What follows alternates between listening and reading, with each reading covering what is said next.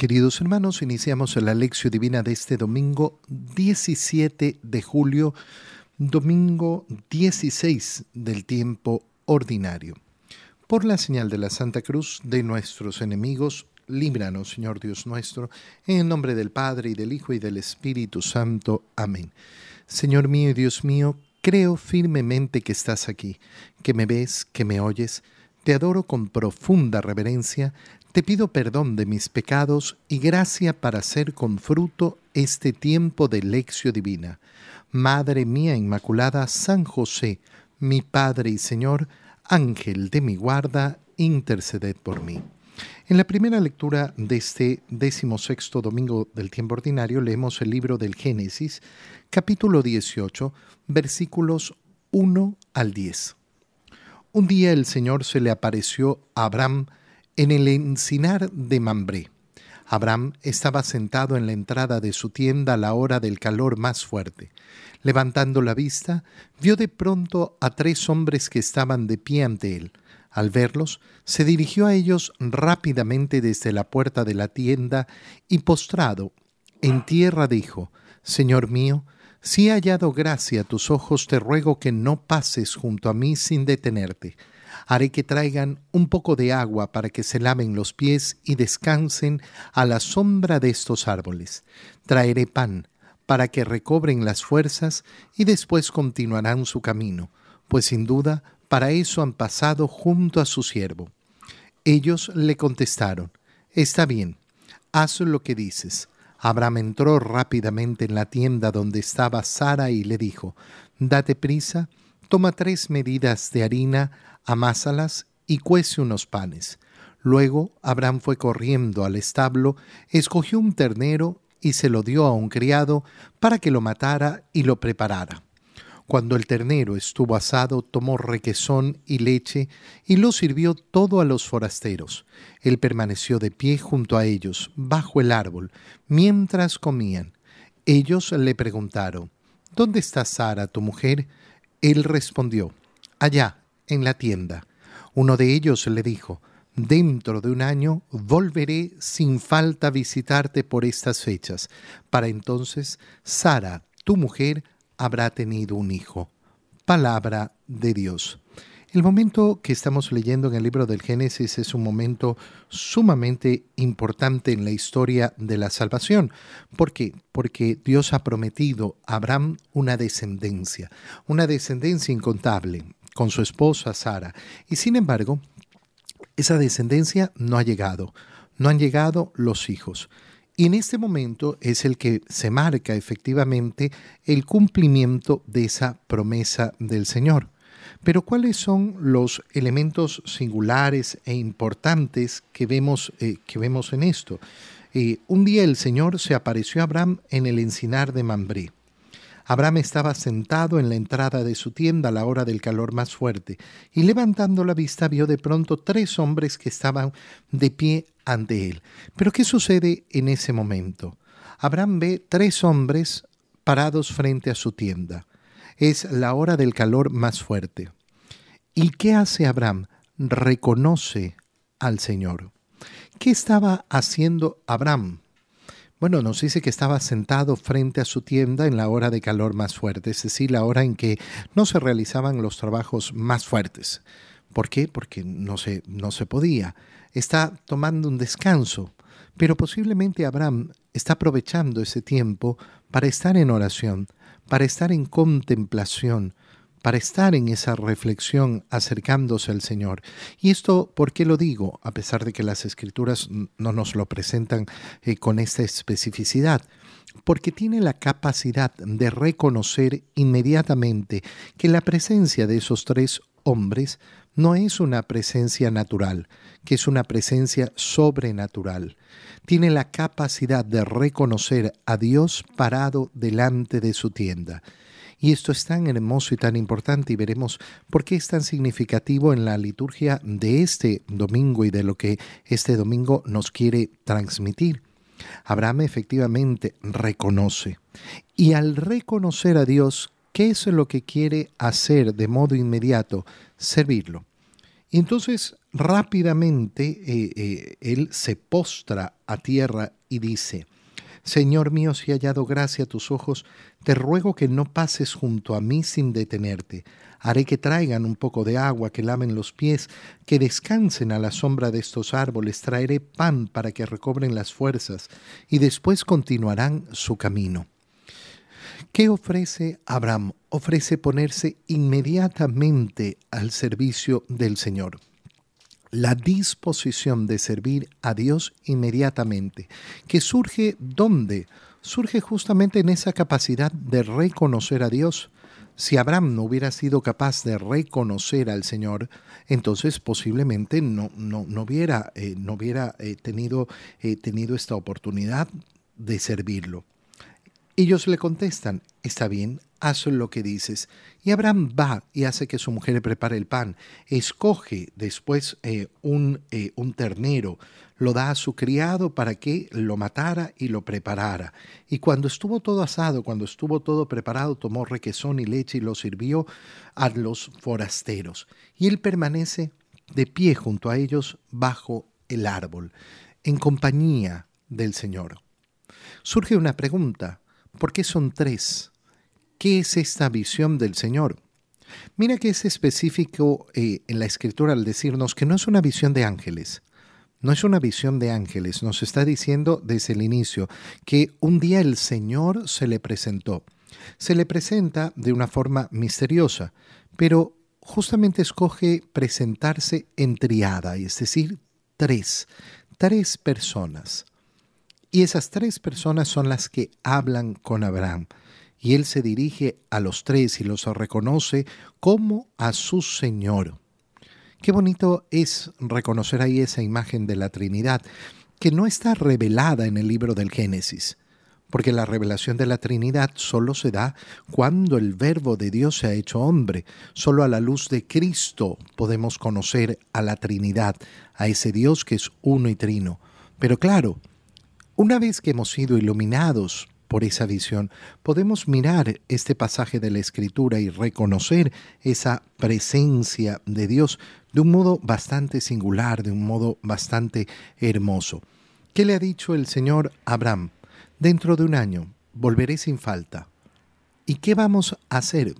Vamos a encontrar que tu esposa ya ha dado a luz a un hijo, es decir, ya se habrá cumplido la promesa que te habíamos hecho. En la segunda lectura de este domingo leemos la carta de San Pablo a los Colosenses, capítulo 1, versículos 24 al 28. Hermanos, ahora me alegro de sufrir por ustedes, porque así completo lo que falta a la pasión de Cristo en mí, por el bien de su cuerpo, que es la Iglesia. Por disposición de Dios, yo he sido constituido ministro de esta iglesia para predicarles por entero su mensaje, o sea, el designio secreto que Dios ha mantenido oculto desde siglos y generaciones y que ahora ha revelado a su pueblo santo. Dios ha querido dar a conocer a los suyos la gloria y riqueza que este designio encierra para los paganos, es decir, que Cristo vive en ustedes y es la esperanza de la gloria. Ese mismo Cristo es el que nosotros predicamos cuando corregimos a los hombres y los instruimos con todos los recursos de la sabiduría a fin de que todos sean cristianos perfectos. Palabra de Dios. Al inicio de esta carta a los colosenses estamos en el capítulo 1, eh, a partir del versículo 28, hemos leído eh, cuatro versículos de la carta. y ¿Qué es lo que está diciendo San Pablo? San Pablo ha hecho la introducción y les cuenta los pesares que ha tenido que soportar en esa predicación del Evangelio. Y tiene esta frase que es verdaderamente tremenda. Ahora me alegro de sufrir por ustedes, porque así completo lo que falta la pasión de Cristo en mí. Qué frase tan tremenda. Porque uno se pregunta inmediatamente, ¿qué le puede faltar a la pasión de Cristo? Podemos decir que le faltaron latigazos, podemos decir que le faltaron más clavos en el cuerpo, podemos decir que lo debían traspasar también por el otro costado, que le debían poner más espinas. ¿Cuál es la parte que falta a la pasión de Cristo? La parte que falta a la pasión de Cristo no es la parte que corresponde a Cristo, porque Cristo lo ha dado todo, absolutamente todo por nosotros. Su sacrificio es un sacrificio perfecto, su redención es una redención total, pero sigue siendo no una obligación, sino una invitación a todo el que quiere vivir la redención, Cristo con sus brazos abiertos lo recibe y lo invita a participar de esa redención. San Pablo entonces, ¿qué es lo que está diciendo? Está diciendo que él ha aceptado esa invitación. ¿Qué le falta a la pasión de Cristo? A la pasión de Cristo le falta la aceptación de la invitación que nos corresponde a ti y a mí, a cada uno de nosotros. A nosotros nos corresponde decir que sí a la pasión del Señor, aceptarla y comenzarla a vivir para aportar. Y entonces San Pablo está diciendo, mira, yo, al, igual que Cristo, unido a Cristo, ofrezco mis, mis sufrimientos como los ofreció Cristo en la cruz. Cristo los ofreció por el bien de su cuerpo que es la iglesia. Y yo también todos los sufrimientos que me toca los estoy ofreciendo por la iglesia, por ustedes. Los estoy ofreciendo para su salvación. En segundo lugar, San Pablo comienza a hablar de la disposición de Dios, que ha sido constituirlo ministro de esta iglesia para predicar por entero su mensaje.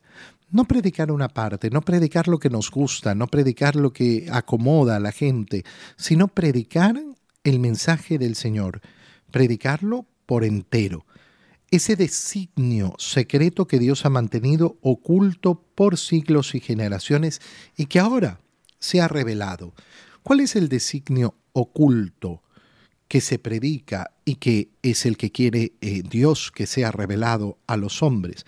Que Dios ha querido dar a conocer a los suyos la gloria y riqueza que encierra el designio a los paganos, es decir, que Cristo vive en ustedes y es esperanza de la gloria. ¿Cuál es el mensaje oculto? Que todas las naciones tienen su salvación en Cristo.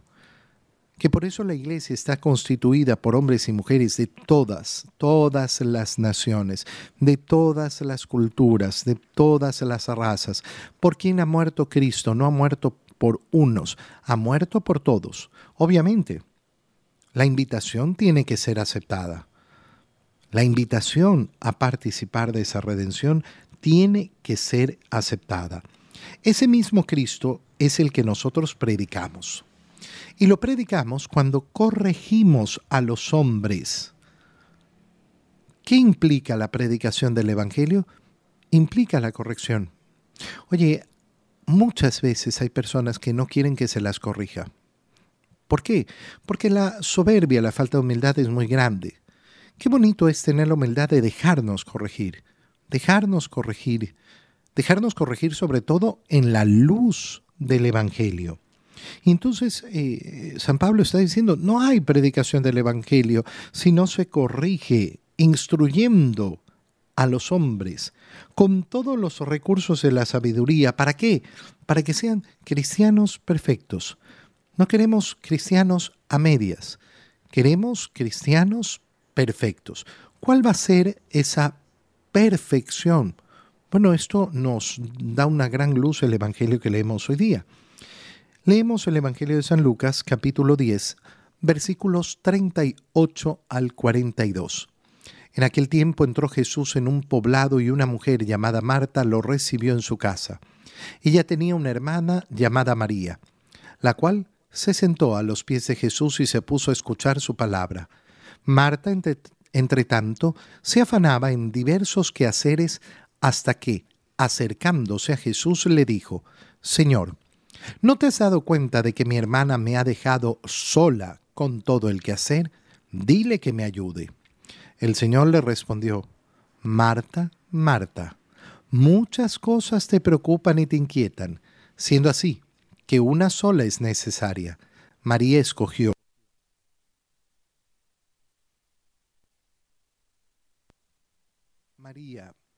María escogió la mejor parte y nadie se la quitará.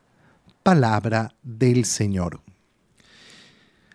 Todos conocemos, yo creo, esta escena del Evangelio, una escena preciosa, esa escena que nos llama tanto la atención, ¿no? En esa casa de Marta, de María, hermanas de Lázaro, aquel que eh, Cristo ha resucitado.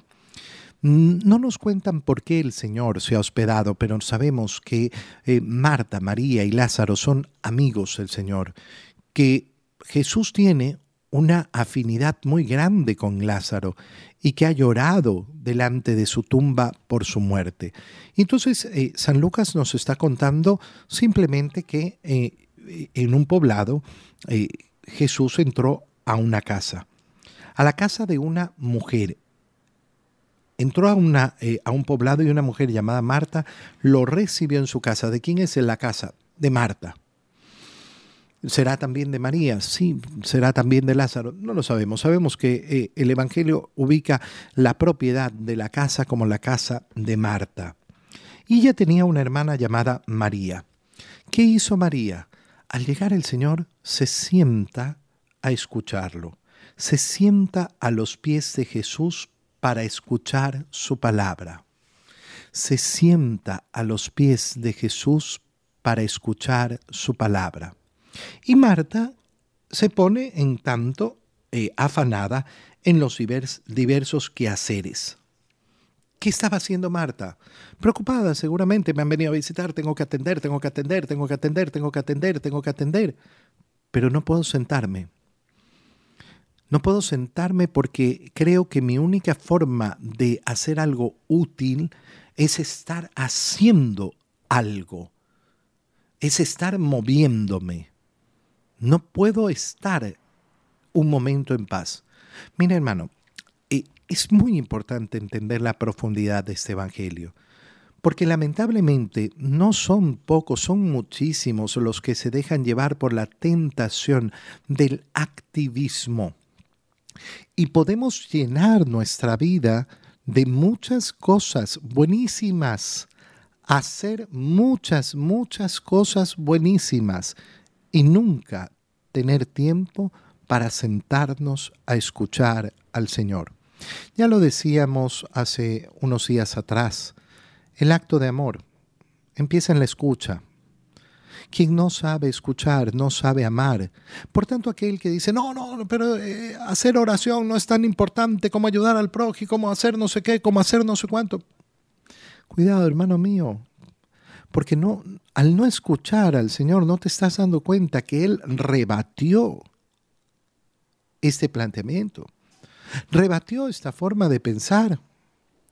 Marta se ha quejado con el Señor y el Señor le, le ha dicho con claridad, Marta, Muchas cosas te preocupan y te inquietan. Y una sola era la necesaria. No está diciendo el Señor que las otras cosas no eran buenas, no está diciendo el Señor que las otras cosas no eran, eh, no eran apetecibles, no eran eh, deseosas, pero una sola era necesaria. Una sola. En nuestra vida, una sola cosa es necesaria. Escuchar al Señor escuchar al Señor. Tener ese tiempo para escuchar al Señor, eso significa tener tiempo para orar, para entrar en un diálogo profundo con el Señor, donde yo no me dedico a hacer, no me dedico a hablar, me dedico a escucharlo. Me dedico a escuchar y a dejarme impregnar por su voz, a rellenar verdaderamente el corazón por su palabra. Qué importante. Qué importante esto, qué importante verdaderamente darnos cuenta. Mira los errores de Marta. Marta quiere atender, atender, atender, atender. Pero en segundo lugar, ¿por qué no pide ayuda? ¿Por qué no pide ayuda? ¿Por qué no le dice a su hermana, hermana mía, eh, disculpa, ayúdame un poquito? Ayúdame poniendo esto, ayúdame haciendo esto. No, es que ella tiene que saber lo que tiene. No, no, mira, ella ha elegido lo mejor. Si tú necesitabas ayuda, si tú querías ayuda, si tú pretendías que el otro actuara de una manera determinada, díselo. Qué mal hacen las personas pretendiendo que los otros sepan lo que mi corazón anhela. No, porque tienen que saber. No funciones así, de verdad. Renuncia a ese modo de actuar. Yo quiero algo. Dilo, pídelo, búscalo. No, es que me van a decir que no. Bueno, te dijeron que no, por lo menos te dijeron que no, pero no esa necesidad de estar, no, los otros tienen que saber, yo lo, lo que no, yo necesito, tienen que estar pendientes de mí, saber. No, no, no, no es un modo que nos conduce a ningún lado, solo te conduce a una profunda frustración. Quería ayuda de su hermana, tenía que pedírselo. Pero no, no se lo pide, sino que acude al Señor para decir, dile, dile tú. ¿Y por qué le voy a decir yo? ¿Por qué, por qué, por qué le voy a quitar lo que ella ha escogido? Mira, yo vine a estar con ustedes, a compartir con ustedes, y tú has decidido servirnos y ponernos cositas, pero si no las ponías, no importaba, porque yo lo que vine fue a compartir con ustedes este tiempo, hablarles a ustedes, a estar con ustedes, y no has sido capaz de sentarte a estar con nosotros. María, en cambio, dijo, bueno, hay cosas que son bellas, pero hay una sola que es necesaria. Si el Señor ha venido, yo lo voy a escuchar, lo voy a escuchar de verdad. Las dos cosas están bien, sí. Volvamos a la primera lectura. ¿Y con qué nos topamos en la primera lectura? Con ese Abraham que a la hora de mayor calor está sentado frente a su tienda y es capaz de reconocer cómo el Señor llega y está delante de él. ¿Por qué? Porque ha sido capaz efectivamente de, eh, eh, de tener esa presencia de Dios. Y después va y le sirve pidiéndole permiso al Señor, pero una vez que le ha servido, se queda parado delante de él, junto a ellos mientras comen en la misma actitud que tenía María. Las dos cosas se pueden hacer, claro, las dos cosas hay que hacerlas, pero no puedes nunca decir, no, no, yo me dedico a la acción, a la acción, a la acción, pero no tengo tiempo para la oración. Tu acción será vacía. Tu acción no reconocerá lo que es necesario en esta vida. Te doy gracias, Dios mío, por los buenos propósitos, afectos e inspiraciones que me has comunicado en este tiempo de lección divina.